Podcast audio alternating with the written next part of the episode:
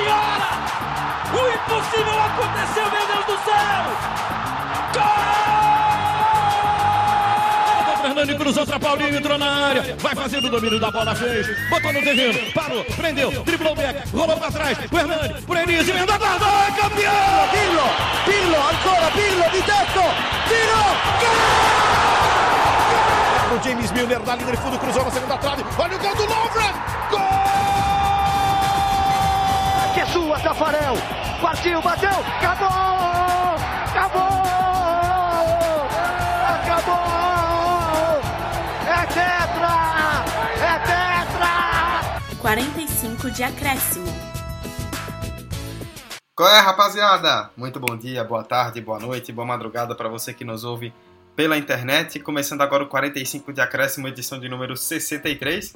De volta, tivemos aí um pequeno hiato, né, uma pausa merecida, porque somos filhos de Deus. Paramos aí no carnaval para descansar, para curtir um pouco, para ajeitar a vida. E agora estamos de volta. E vamos lá para mais um episódio. E a gente vai pegar para esse episódio um gancho de alguns acontecimentos recentes. Né? Nós publicamos aí nas nossas redes sociais, vocês já devem ter visto se nos seguem. É... Mais recentemente, agora, né, nós tivemos duas contratações que chamaram muito a atenção. O Honda, que chegou no Botafogo, o japonês Keisuke Honda, com várias passagens por clubes grandes da Europa, é, um dos principais destaques da seleção japonesa recentemente, veio jogar no Brasil agora pelo Botafogo. E o Emmanuel Adebayor, o atacante togolês que jogou no Arsenal, no Manchester City, no Tottenham, no Real Madrid, muitas passagens marcantes pela Europa, foi para o Paraguai jogar no Olímpia. Foram duas contratações bastante aleatórias, né, que ninguém esperava. E aí nós decidimos pensar, né, quais foram outras grandes contratações aleatórias recentes do futebol. Nesse meio de contratações aleatórias, a gente encaixou jogadores consagrados que foram para times inesperados, que muita gente aí não esperava tais negociações. Fizemos uma listinha, futebol brasileiro, futebol internacional, e vamos relembrar alguns desses nomes a partir de agora. Eu, Eduardo Costa, apresento esse podcast mais uma vez e estou ao lado de Roberta Souza e de Vitor Santos, meus queridos amigos, que certamente curtiram bastante o carnaval, caíram na folia e agora estão de volta. Estou certo ou errado? Certíssimo. Fiquei em Itabaiana descansando, como sempre. Muito bom. Olá, meus carnavalescos. Eu espero que vocês tenham curtido bastante esse feriado. Que estejam com saudade da gente, porque hoje o episódio promete e vai ser muito interessante. Espero que vocês curtam. Então, galera, vamos lá. Talvez eu esteja indo dormindo do feriado, mas beleza. É, não, mas voltando aí do carnaval, voltando do feriado bom, deu para aproveitar, deu para descansar, é mais ou menos, e vamos, vamos, que é um tema curioso. É, eu queria ter aproveitado mais o carnaval, mas o bonde do TCC. O bonde do TCC. O bonde é... do TCC sem freio. Não, vamos falar de coisa boa antes que eu chore, vamos começar essa pauta. Né?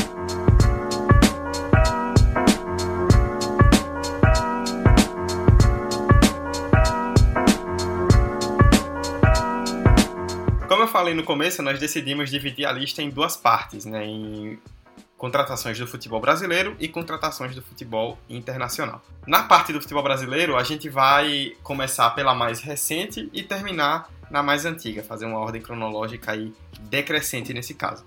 E a gente começa curiosamente com outra contratação relacionada ao Botafogo, né, que foi feita pelo clube de General Severiano.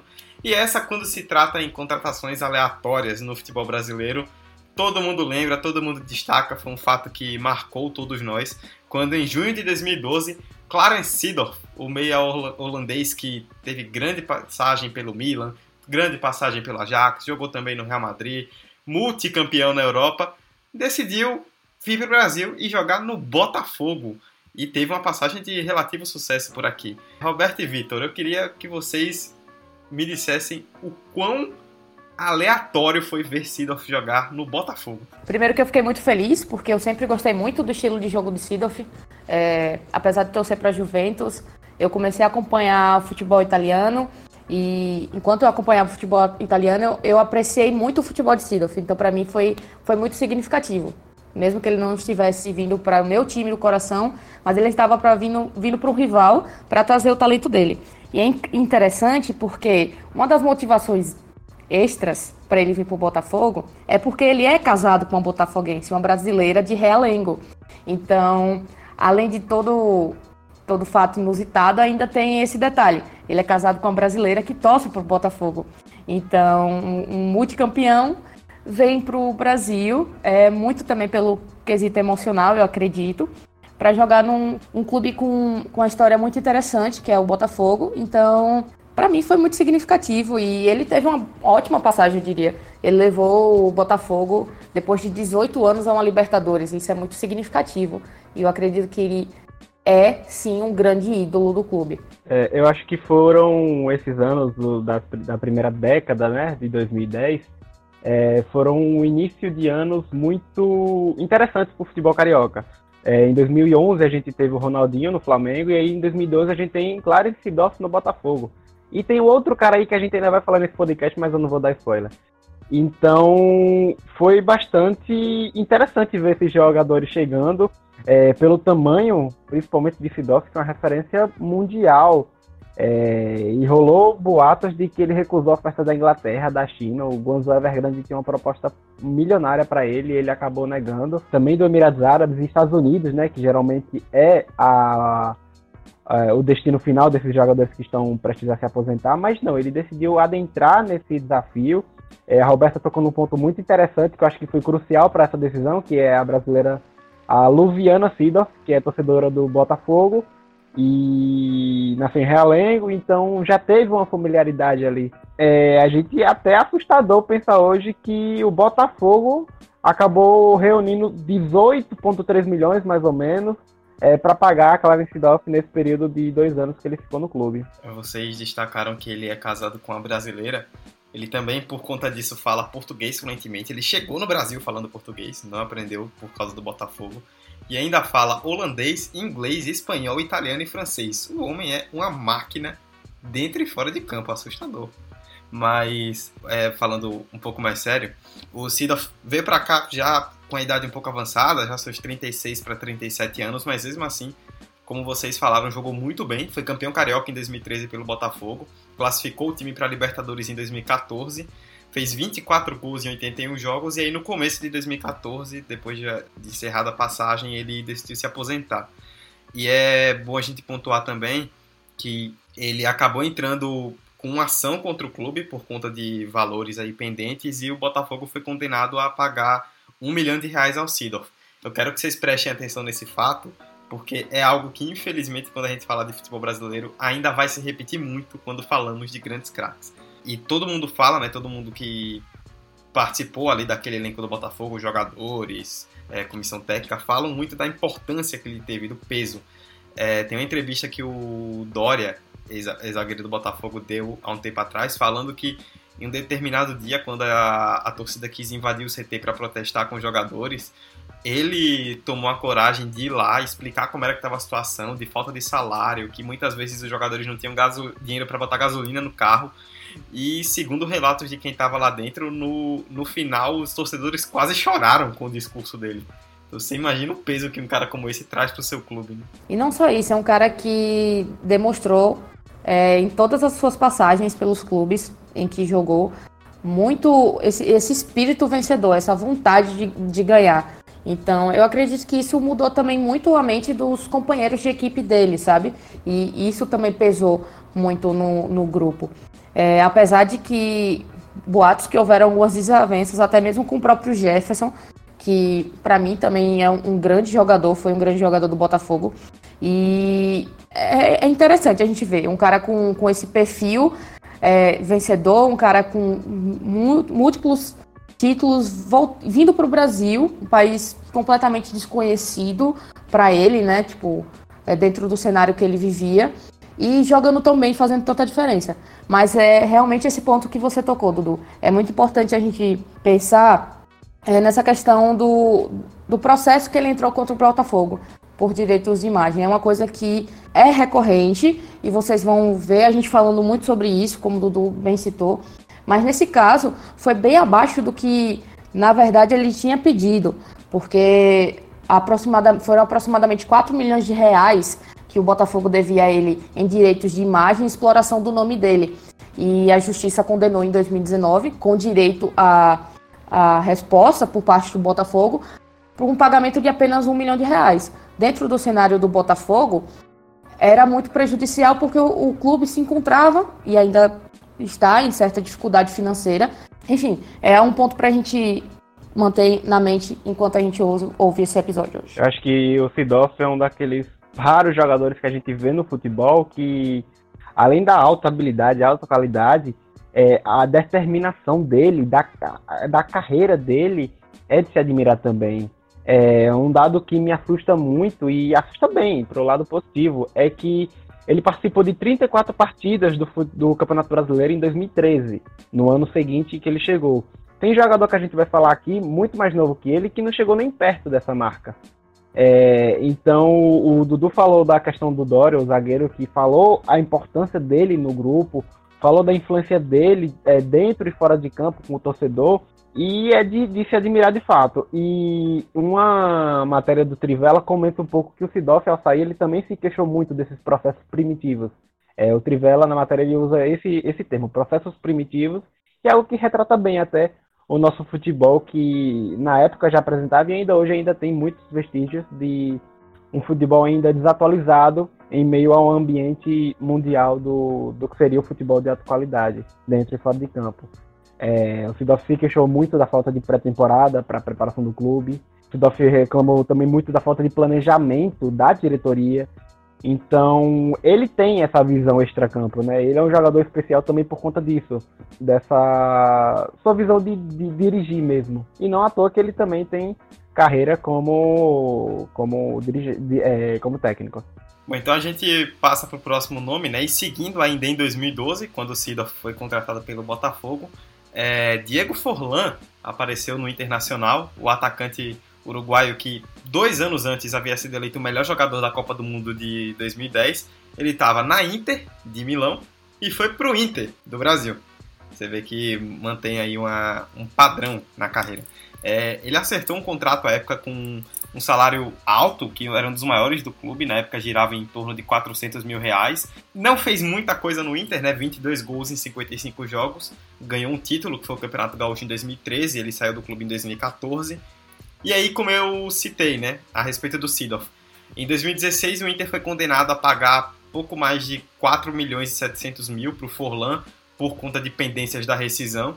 E a última parcela das 18 só foi paga no ano passado, ou seja, o Forlan chegou no Inter em 2012, não deixou saudades e só em 2019 ele terminou de ser pago. E é bom frisar que ele veio para o Internacional de uma passagem muito ruim pela Inter de Milão, em que ele teve dificuldade de se encaixar dentro do ataque, dentro dos, dos esquemas táticos, porque a Inter de Milão trocou de treinador nesse meio tempo que ele esteve lá. Então, ele já veio em baixa no futebol para o Internacional e não deu o retorno esperado, porque ele veio como, bem Dudu falou, de um do melhor jogador da Copa do Mundo de 2010, é, jogando muito no Atlético de Madrid quando foi contratado pela Inter de Milão, e ele não deu retorno na Inter de Milão e não deu retorno de fato no Internacional. E ele foi contratado por três anos e saiu com um ano, um ano e pouco mais do que isso.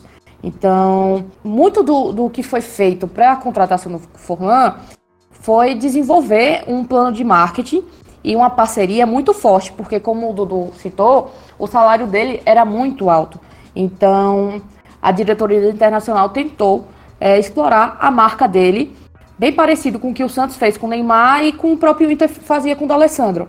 Mas, no final das contas, esse, todo esse esforço do Internacional pareceu não ter dado é, o retorno esperado pelo, pelo time. E como bem Dudu comentou, ainda deixou um rombo financeiro que veio a ser pago só ano passado. Roberta resumiu muito bem, eu só vou dar uma informação para os curiosos. É, o valor desse alto salário era de 415 mil. E aí você pensa, nossa, um salário normal até, né? Uma média, assim, mediano, visto aos valores de hoje. Mas não, é, é um salário alto e, é, como ela falou, era um dos maiores salários do, do clube. Mas de, é, é mais um exemplo que se soma no futebol brasileiro de que saiu e não deixou saudades. Pois é, né? Ele não tinha jogado tão bem na Inter de Milão como o Roberta citou, mas por ser o futebol brasileiro com um nível um pouco mais baixo, se esperava que ele fosse jogar mais aqui, o que acabou não acontecendo.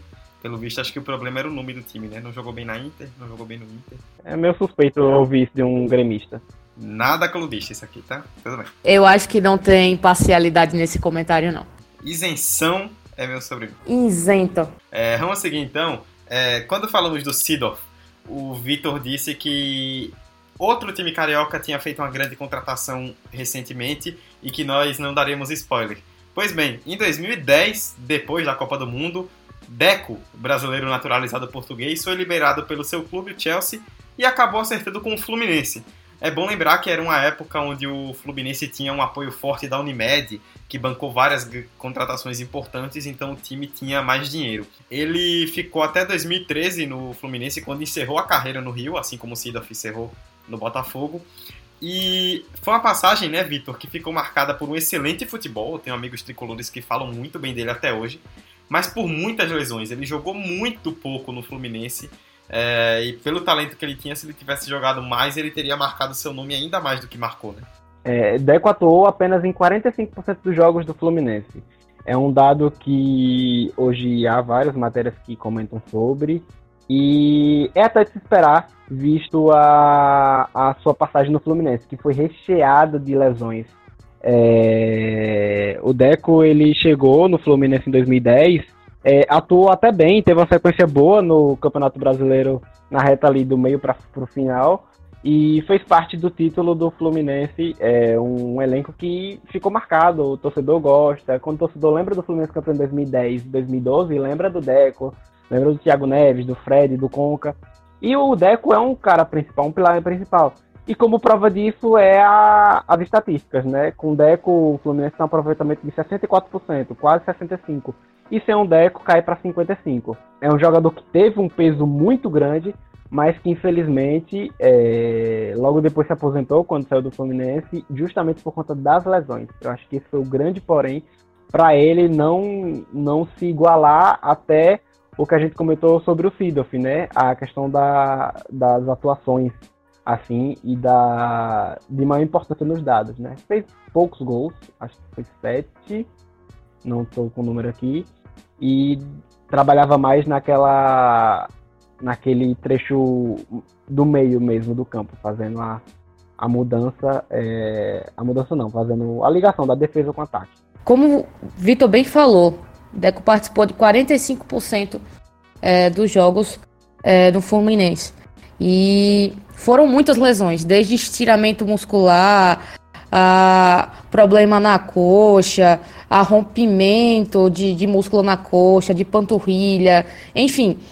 Deco realmente veio com grande potencial, porque era, é um, era e é um grande jogador, pelo menos eu considero ele um grande meio-campista dos que eu vi jogar, mas sofreu muito nessa reta final de carreira. E eu acredito que se ele realmente tivesse 100%, o Fluminense teria conseguido coisas muito maiores com ele ali na meiuca. É, apesar de que o Fluminense foi muito vitorioso nessa época que ele, ele jogou pelo clube. É, mas eu, eu, eu, fico. Eu me sinto muito mal por ter visto um jogador tão bom, com tanta qualidade, ter terminado a carreira assim. Sempre me dói um, um pouco, como uma boa apreciadora de futebol, é, ver essas coisas. Mas foi meio inevitável pro Deco. É, principalmente pela sequência de lesões. Então ele realmente não tinha como durar tanto quanto o Sidolf durou. Mas uma curiosidade pro ouvinte, é, Deco foi revelado no Corinthians, sim, ele é brasileiro, naturalizado português de Portugal, e grande parte de sua família era, é corintiana, mas quando decidiu vir pro Brasil, decidiu vir pro Fluminense, e hoje é ídolo e tem um carinho muito grande pelo Fluminense. Até já citou ser torcedor do do Tricolor Carioca. É, no último dia 28 de fevereiro, né, na última semana, na verdade, o, ele até fez uma postagem no Instagram com um texto agradecendo ao Fluminense, falando muito bem do clube. Ele ganhou dois campeonatos brasileiros e um carioca pelo Fluminense foi o único clube onde ele, na verdade, conseguiu ter mais jogo no Brasil, né, que ele montou mais sua carreira no exterior. Voltando um pouco mais no tempo, né, vamos até 2005, quando o Corinthians graças a uma parceria muito nebulosa, muito estranha e bastante corrompida com a MSI, basicamente começou a nadar no dinheiro e contratar todo mundo. E aí o Corinthians em 2005, entre as várias contratações que fez, fez duas que chamaram muita atenção. Carlitos Teves e Javier Mascherano, dois argentinos aí de longa data, de grandes passagens pelo futebol europeu. Os dois eram muito jovens, o Teves tinha só 21 anos e o, e o Mascherano, se eu não me engano, acho que tinha 22. O Tevez do Boca Juniors, o Mascherano do River Plate, os dois eram bem cotados para ir para a Europa, mas curiosamente acabaram parando no Corinthians antes de irem para o futebol europeu, Roberto. E um investimento que foi feito que até hoje impressiona. Se você for parar para pensar, é, ele recebeu, como você disse, o, Tevez, o próprio Tevez recebeu propostas na Europa, mas ele veio, ele foi comprado por 19,5 milhões de dólares. Isso em 2005. Se a gente já olha para esse valor hoje e pensa que é muito dinheiro, imagina naquela época. Então, ele veio e ainda bem caiu como uma luva. Realmente, é, pelo menos pelas lembranças que eu tenho, Tevez era muito carismático e ele realmente caiu muito no gosto dos corintianos, porque ele tinha uma personalidade muito forte e ele era um jogador muito incisivo. Ele sempre foi um jogador muito incisivo. Então rolou aquela química entre jogador e torcida. Mesmo que depois é, aconteceram algumas coisas, ele foi vaiado e tudo, tudo, saiu brigado com a diretoria por causa da, da relação com a representante da MSI. Enfim, no geral, ele teve uma passagem muito boa em que ele foi considerado, e eu acredito que ainda seja, um grande ídolo dentro do clube. É, você citou a questão do valor. Ele custou em valores convertidos 60 milhões e meio de reais. Ele só deixou de ser a compra mais cara da história do futebol brasileiro quando o Flamengo contratou a Rascaeta e agora mais recentemente o Gabigol. Ou seja, ele passou 14 anos como a contratação mais cara do Brasil e justamente numa época onde os valores explodiram, jogadores ficaram muito caros. Saber que um cara como esse custou isso tudo à época, você imagina a quantidade de dinheiro que não foi. É, e há muita polêmica por trás desses investimentos, né? Já rolou até envolvimento na Lava Jato, é, mas isso aí é outra pauta, outro caso. Só trazendo mais dados, Deco. Oh, Deco, lá vai eu. O Tevez jogou 78 jogos e marcou 46 gols, enquanto o Mascherano só atuou 26. É, o Mascherano teve mais problemas por conta de lesão e convocação à seleção argentina. E a saída de ambos rolou um pouquinho de polêmica. Polêmica não, mas foi algo muito desanimador, né? Foi curioso. Os dois foram para o West Ham, até por conta também do investimento da MSI no clube inglês. É, por conta dessa relação né, com o Kia Jurabichian, que era o representante da MSI, o Tevez e o Mascherano foram levados é, juntos para o West Ham. E o, tem até uma declaração interessante do Tevez, né? Que ele comentou em 2005, à época, sobre como se tornou tão querido pelos corintianos, né? A resposta dele foi o seguinte: Foi instantâneo. Eles logo se deram conta de que vim para dar o máximo, que não pensavam em me poupar. E me bancaram até a morte. Eu me identifiquei muito com os corintianos. É gente humilde, sofrida, de bairros pobres, igualzinho aos torcedores do Boca. Fico encantado que me vejam como um. Se o Corinthians não me quiser, eu não jogo mais no Brasil. Virei torcedor do Corinthians. Quando eu parar de jogar, se o Corinthians enfrentar o Boca, terei que torcer por um empate. São palavras bem fortes de um cara que tem uma ligação tão forte com o Boca falar sobre isso a respeito do Corinthians. Pra gente encerrar, vamos voltar bastante no tempo, até 1995 que não parece, mas já tem 25 anos, quando o Flamengo, no ano do centenário, falou: Quer saber? Vou gastar o que eu tiver, o que não tiver e pronto.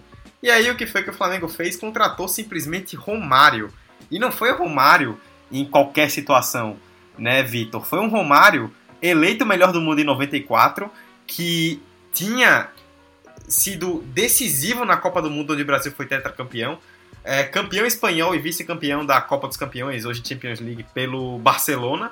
Então era um jogador que estava no seu auge, com muito destaque mundial, e de repente virou carnaval no Rio de Janeiro, quando ele simplesmente decidiu voltar para o Brasil e quis jogar no Flamengo. É, justamente. Você, ouvinte que é rubro-negro e acha que só a Patrícia Morim que fez loucuras, não. Teve mais gente aí fazendo loucuras e loucuras. E para isso houve um conjunto de empresas que ajudaram a financiar a compra do jogador, né? Houve a Brahma, a Multiplan, o Banco Real e o Banco Bozano.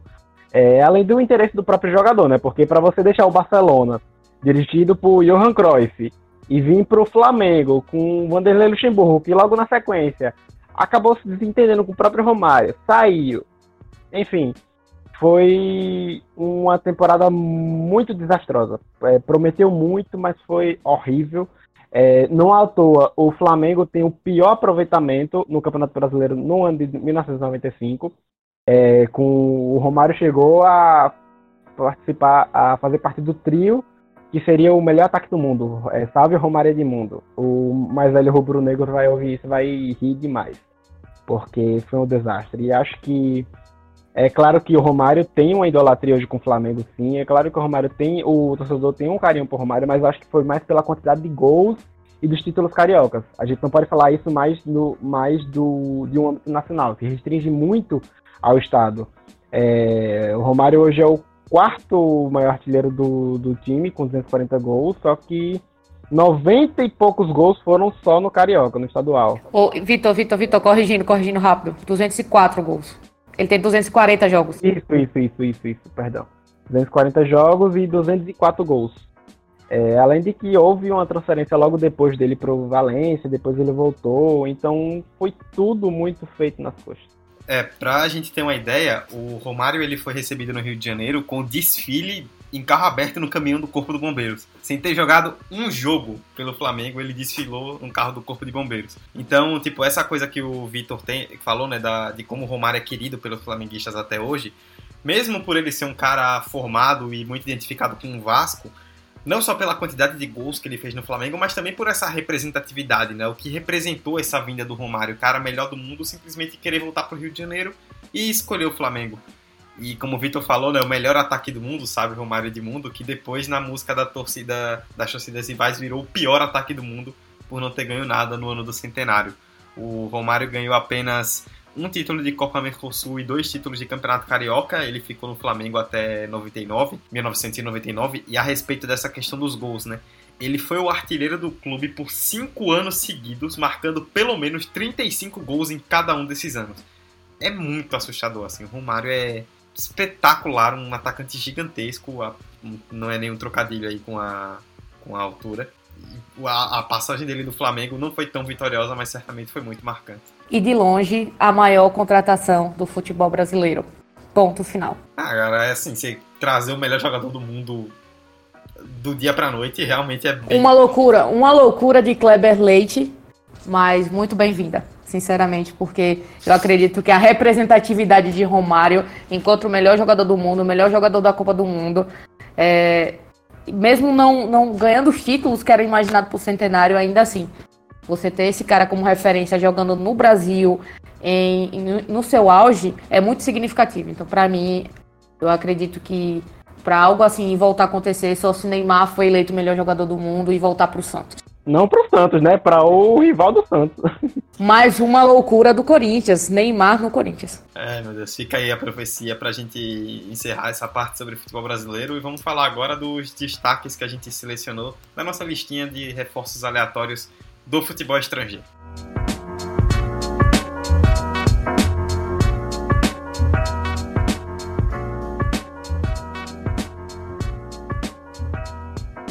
Falando de contratações aleatórias do futebol estrangeiro, a gente decidiu fazer algo diferente em relação ao futebol brasileiro. Vamos fazer na ordem crescente agora de tempo, né? Da mais velha para a mais nova.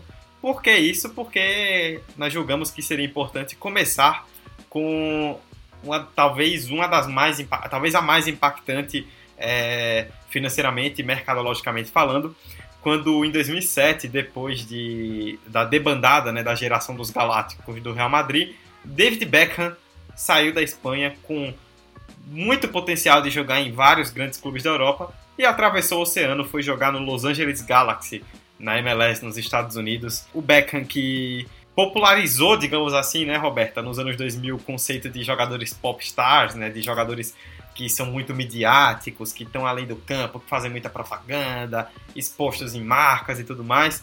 E a MLS aproveitou bastante disso e a popularidade da liga foi lá pro alto quando ele decidiu chegar em Los Angeles. Mas o que é o que é esperado, se você parar para pensar que ele ganhou um salário de 6 milhões e meio de dólares por ano dinheiro pra caramba. Então, o jogo dele ter ido pra MLS foi um jogo totalmente comercial e também para promoção da liga. Pensar que a MLS é uma liga recente, inclusive a Adidas lançou uniformes especiais em comemoração, se eu não me engano, aos 20 anos da MLS. É, vejam, estão muito bonitos. Lindos. É, lindos, maravilhosos. Mas enfim, é, durante essa passagem do Beckham pelo LA Galaxy, ele chegou a ser emprestado duas vezes ao Milan. Mas ainda assim ele marcou muita história no, em Los Angeles, porque ele teve um efeito muito forte para o clube.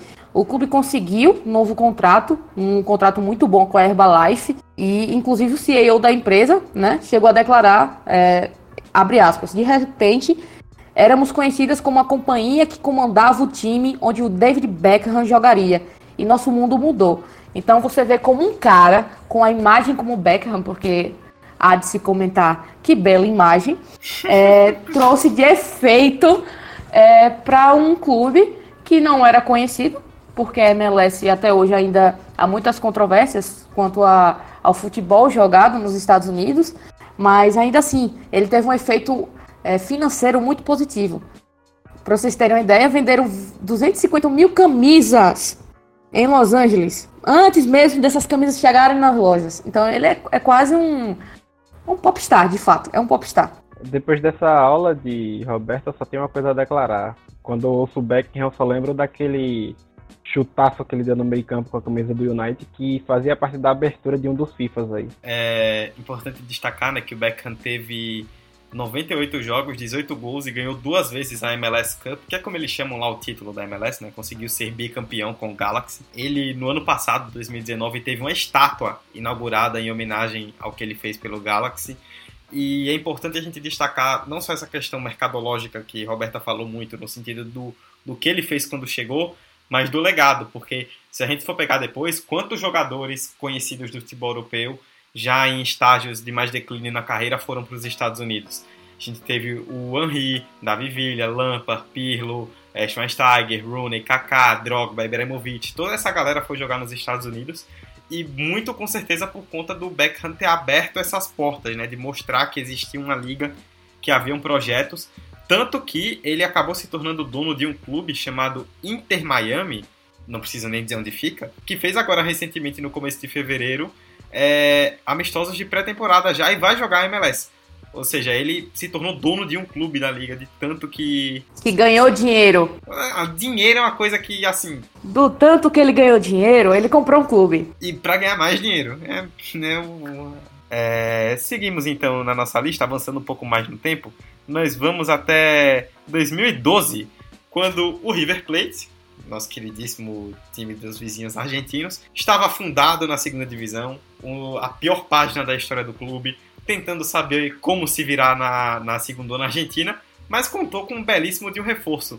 David Trezeguet, o atacante francês que passou 10 anos com, na Juventus, com uma ótima passagem pelo clube italiano, onde marcou época, depois jogou no futebol espanhol, teve uma aventura frustrada nos Emirados Árabes e acertou com o River para jogar a segunda divisão. É importante destacar né, que o Trezeguet tem pai argentino e nasceu na França, porque seu pai jogava lá na França na época que ele nasceu. Ele foi para a Argentina com dois anos de idade e foi revelado pelo Piatense, que é um clube pequeno ali de Buenos Aires.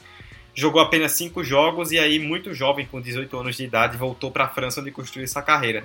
Então, é uma contratação aleatória, Vitor, mas também de um cara que já tinha uma história na Argentina, que falava muito bem espanhol, que viveu praticamente toda a sua adolescência, infância e adolescência no país e para ele foi meio que, entre algumas aspas, voltar às raízes, né? Jogar no River Plate. Eu acho que o Trezeguet é o maior exemplo de quando o time precisa se recompor é, nacionalmente e mundialmente, principalmente se tratando de River Plate, né? Uma referência continental sul-americana. O River, como você citou, Dudu, havia acabado de retornar da segunda divisão e precisava recuperar esse prestígio. E aí nada melhor do que uma referência europeia. O Trezeguet, como você também citou, tem um, um histórico já aqui no, no futebol sul-americano, na Argentina. Acabou fechando com o, o River, chegou com 34, de, 34 anos de idade, é, chegou do Banizia do Emirados Árabes. É, junto a ele também o River trouxe o Ponzio, o meio-campista. E eu acho que essa dupla foi a principal que renovou esse River Plate, que hoje é referência no, no cenário sul-americano de estrutura, de jogadores e demais. Então é aquele negócio. Primeiro você tem que sofrer, se reestruturar, para depois você ser alguma coisa, algum gigante. E aí o Trezeguet não teve nem. É, teve, teve. Pode-se dizer que teve um, um, número considerável. Houve assim, em 37 jogos e 17 gols. E é curioso que logo depois do River ele ainda permaneceu na, na Argentina e foi ao News Old Boys. Eu só quero dizer que saudades. Eu gostava muito de ver ele jogar de verdade. Eu, eu, eu passei a acompanhar a Juventus muito por causa de Trezeguet na época, muito por causa de Nedved, muito por causa de Del Piero. Eu sempre gostei de meio-campistas, mas Trezeguet foi uma exceção nesse time. É, que eu gostava, eu gostava muito do estilo de jogo dele no ataque é, como referência também no, no videogame. Então, essas coisas sempre pegam na gente, no emocional pelo menos. E logo depois, por exemplo, eu passei a admirar a Mauri. Quem, quem Nossa, lembra de Amari, deixa aí o comentário. Uau, deixa esse Deus. comentário lá no nosso Instagram, beleza? Mauri gigantesco. Enfim, eu, eu tive um apreço pela Juventus, nos altos e nos baixos. É, e Trezeguet foi um grande reflexo de um grande jogador que eu vi no meu time. Então, saudades. Essa questão de apreço é bem forte né, no 3G, porque ele mostrou algo que não é muito comum às vezes no futebol, que é você ser leal a uma ideia e a um clube, porque ele havia jogado a segunda divisão na Juventus, quando ela foi rebaixada em 2006 pelos escândalos de arbitragem, ficou na equipe, jogou a segundona, voltou, e decidiu voltar para a Argentina para jogar no River também quando o River estava na segunda divisão. Isso não é algo que a gente costuma ver muito no futebol. É aquele jogador que tem espírito de herói, sabe? Gosta de fazer o clube é, subir com ele, sabe? Chegar no mesmo nível dele, digamos assim. Porque ele tirou a Juventus desse, dessa segunda divisão, tirou o River dessa segunda divisão. Eu acho que isso pesa muito na carreira dele, sabe? Para mim, ele é um jogador muito significativo nesse sentido. Ele sempre foi muito como você disse, do leal e determinado, sabe? Para fazer a diferença. Pois é, é, um cara que não foi tecnicamente é, tão vistoso quando passou por algum clube mais desconhecido, mas que mercadologicamente teve muito impacto foi o nosso queridíssimo bruxo, Ronaldinho Gaúcho, em 2014, depois que teve uma passagem brilhante pelo Atlético Mineiro, conquistando a Libertadores, marcando história no Clube Mineiro.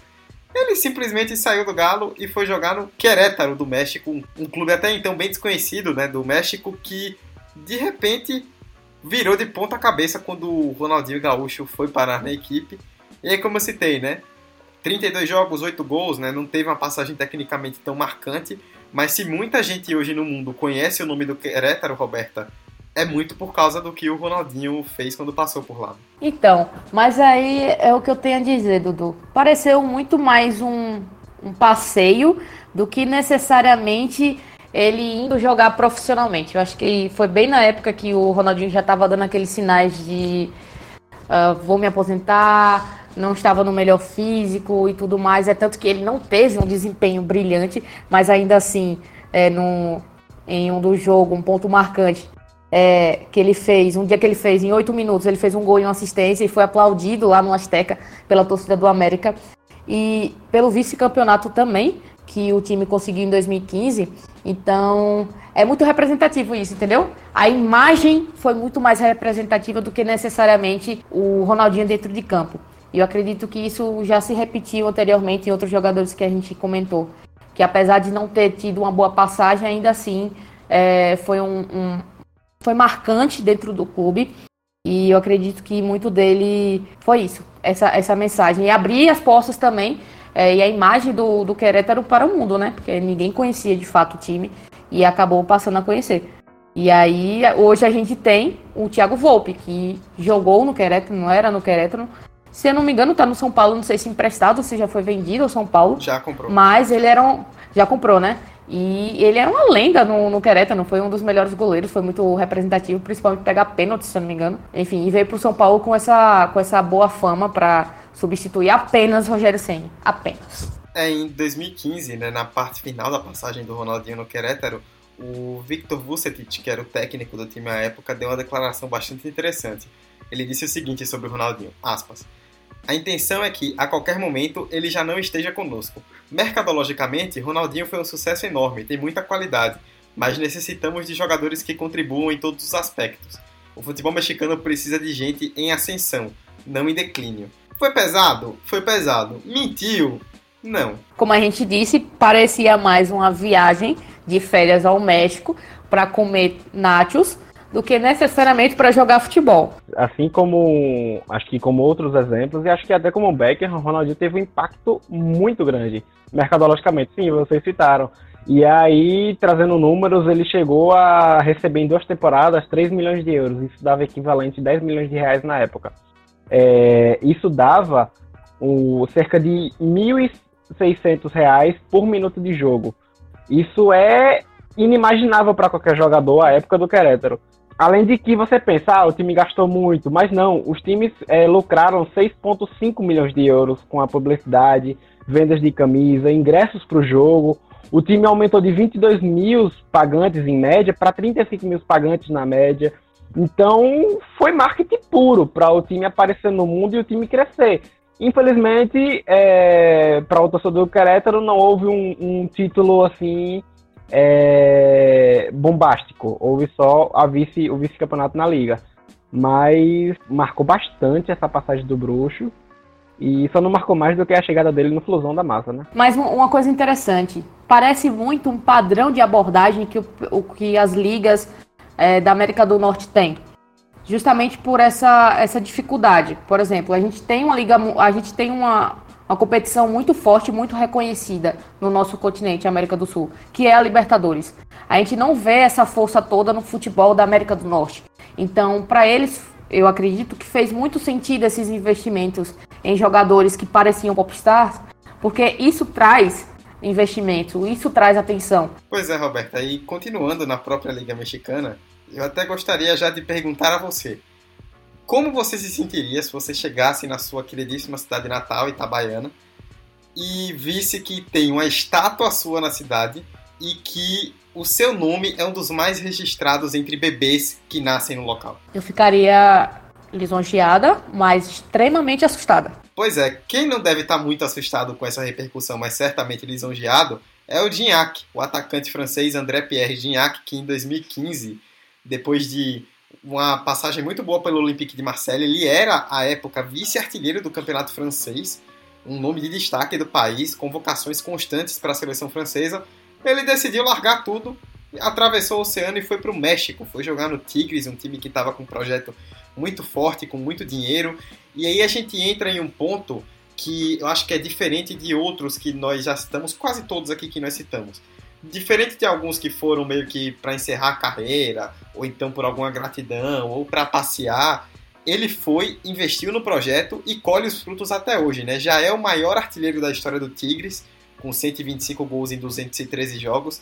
Tem essas questões que eu falei, né? Que o nome dele já é um dos mais registrados por bebês que nasceram no México no último ano. Ele já, vai, já foi anunciado que ele vai receber uma estátua do clube. Ele se tornou uma lenda do Tigres e com certeza ele não deve se arrepender nem um pouco da escolha que ele tomou. Eu acho que o Guinhac foi aquele, talvez seja daqui o maior exemplo de paixão, vontade mesmo de querer e, e se jogar em um projeto do clube. E um projeto que deu certo, né? Porque o Tigres hoje é um time totalmente diferente do que quando o Guinhac, é, antes de Guinhac. O Tigres hoje já é quatro vezes campeão mexicano, depois que Guinhac chegou. Como o Dudu falou, é, é o artilheiro do clube, tem estátua, ganha um salário que pode até não ser astronômico para padrões europeus, mas é um salário grande sim para o cenário mexicano. Ele chegou com um salário de um milhão de euros por temporada, isso dá 4 milhões de reais, ou 333 mil mensais. É curioso que também é, no, no contrato inicial houve o direito a um total de oito viagens paga pelo clube para a França, ou seja, o clube tentou meio que entender essa questão do Guignac com o seu antigo país. Uma curiosidade a respeito do Gignac é que o jogo de estreia dele pelo Tigres foi aqui no Brasil.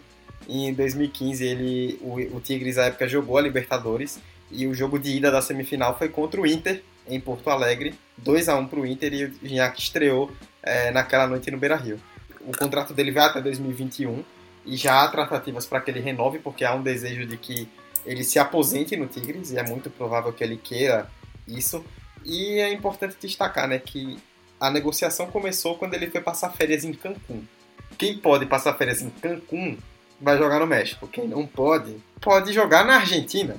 Que é o caso do nosso último exemplo dessa, desse episódio, que é o mais recente, esse todos vocês viram, todos vocês é, presenciaram, tiveram expectativa que tecnicamente não foi tão correspondida, do Daniele De Rossi, o meio-campista italiano que depois de 16 anos na Roma saiu de forma muito turbulenta, foi jogar no Boca Juniors, não teve uma passagem muito produtiva, jogou apenas sete vezes, fez um gol, depois decidiu se aposentar do futebol. É, mas aí, Vitor, essa passagem do De Rossi, até conhecida também o próprio, a própria índole do De Rossi, ela não entra tanto nessa questão de você ir para se aproveitar, de você ir para sugar dinheiro do clube. Ele foi muito mais ali porque recebeu a proposta, gostou, foi conhecer, se encantou pelo clube, mas viu que não tinha como contribuir. E diferente de outros jogadores, né, que às vezes não podem contribuir, mas seguem sugando o clube, ele sentiu que não dava mais e decidiu sair e se aposentar do futebol. É, isso teve muita influência também de Nicolas Burdisso, né, dirigente do Boca, que foi um companheiro de longa passagem pelo Roma, pela Roma. E isso foi fundamental para a ida do De Rossi para o Boca. E também, de novo, aí mais uma vez, o Boca Juniors que acabou não tendo um início de temporada muito agradável e acabou tentando aproveitar dessa oportunidade para tentar se reerguer na segunda metade do, da temporada. É, o De Rossi chegou falando de Libertadores, ganhar título e tudo, só que acabou não vingando. O Boca estava ainda. Não, não deu para ser um tiro tão curto, com muito resultado e acabou só em sete jogos, houve ainda contusão por conta da idade avançada, ele marcou apenas um gol, mas a saída dele não foi a saída tão turbulenta assim, como você falou, Dudu. Ele é um cara que De Rossi hoje é uma referência pelo profissionalismo dele na Roma, pela identificação dele em um clube europeu. E aí a saída dele foi uma saída de que ele falou que foi uma aventura diferente na vida, é, mas que ele sentiu um carinho, um carinho, ele se apaixonou pela torcida, na, pela La Bomboneira também se apaixonou. Então, foi uma passagem que criou muita expectativa, o resultado não foi tão bom, mas também que não é, se originou tanta polêmica depois, pelo menos não até hoje. Eu acredito que também não comprometeu, porque se vocês pararem para pensar, o Boca Juniors acabou indo para a semifinal da Libertadores. Foi eliminado pelo maior rival? Sim, mas ainda assim o time teve bons resultados com ou sem De Rossi. É claro que se fosse possível, ele estivesse realmente se ele tivesse conseguido contribuir como ele imaginou que ele conseguiria ao ir para o Boca Juniors, seria realmente muito significativo. E no fim das contas ele deixou uma boa imagem no Boca. Os torcedores falam muito de como ele era humilde, saía mesmo na rua, tirava foto com todo mundo. Tem até uma foto muito legal que é de um torcedor que encontra ele ao lado, no parado no sinal, e aí pede uma selfie. E aí tá lá o torcedor no carro e o De Rossi no outro, e ele tira a selfie. É muito boa essa foto. E acho que é um pouco disso, né? Ele não representou tanto tecnicamente, mas simbolicamente foi interessante pro Boca contar com um jogador desse nível em seu elenco por algum tempo. Bom, e o De Rossi foi o encerramento aí do nosso debate, né? Lembramos aí de vários exemplos de jogadores no futebol brasileiro e no futebol estrangeiro que tiveram passagens aleatórias, né, que pouca gente esperava pelos mais variados clubes. Algumas deram certo, outras deram errado, outras ficaram ali no limbo, mas o que importa é que eles marcaram a história de alguma forma. E que o Honda e o Adebayor nos seus clubes possam fazer isso a partir de agora. Antes da gente encerrar de vez o episódio, você já sabe, indicações.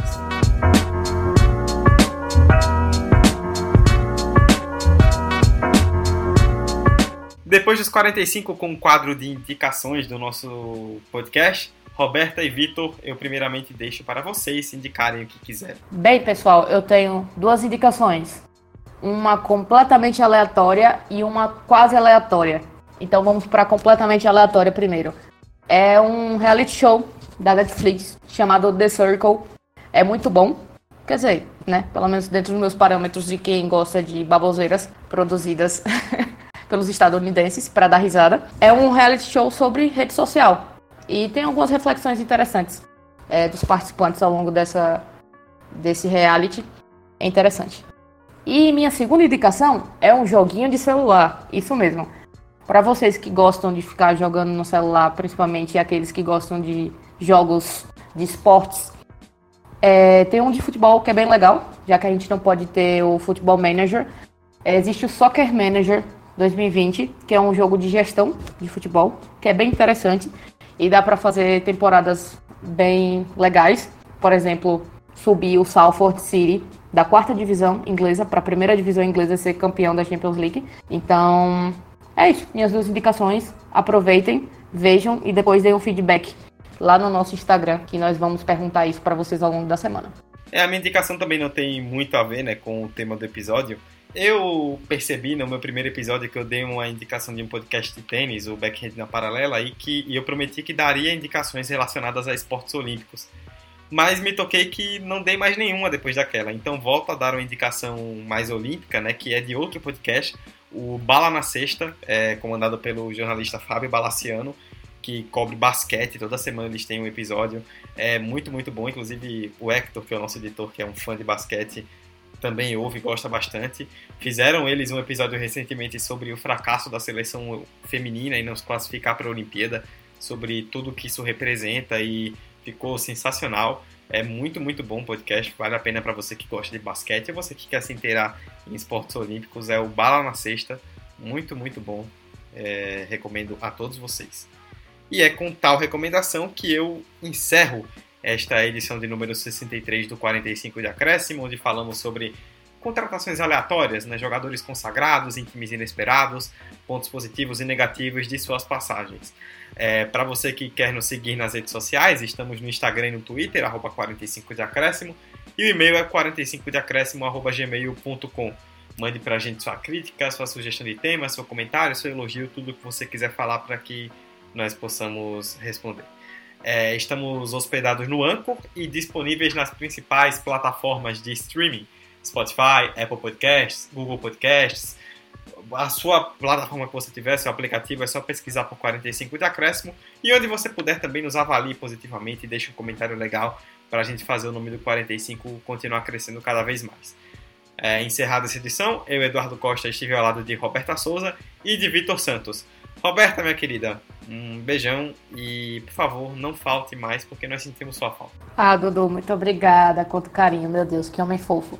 É, bem que Luiz fala que você que você é uma exceção, ela está certa. É, mas é isso, galera. Muito obrigada. Espero que vocês tenham curtido o episódio.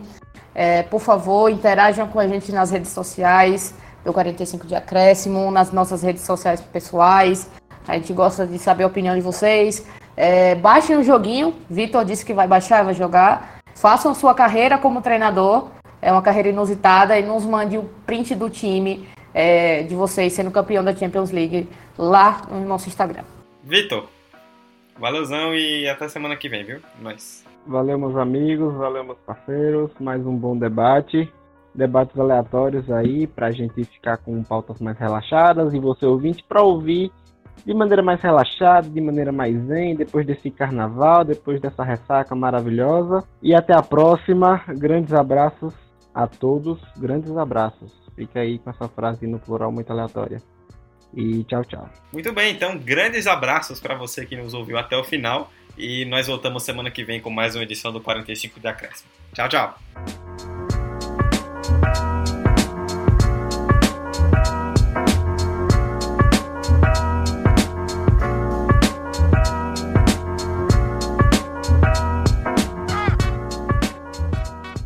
Eu tenho a teoria de que os clubes do Brasil realmente acharam que em 2012 ia acabar o mundo e sentaram o pé na jaca. Porque, tipo, Deco em 2010, Ronaldinho em 2011, Forlan em 2012, Sidorf em 2012. Cara, quer saber? Não vai ter mundo mesmo, vão gastar tudo. Mas o mundo seguiu, né? Esse podcast foi editado por Hector Souza.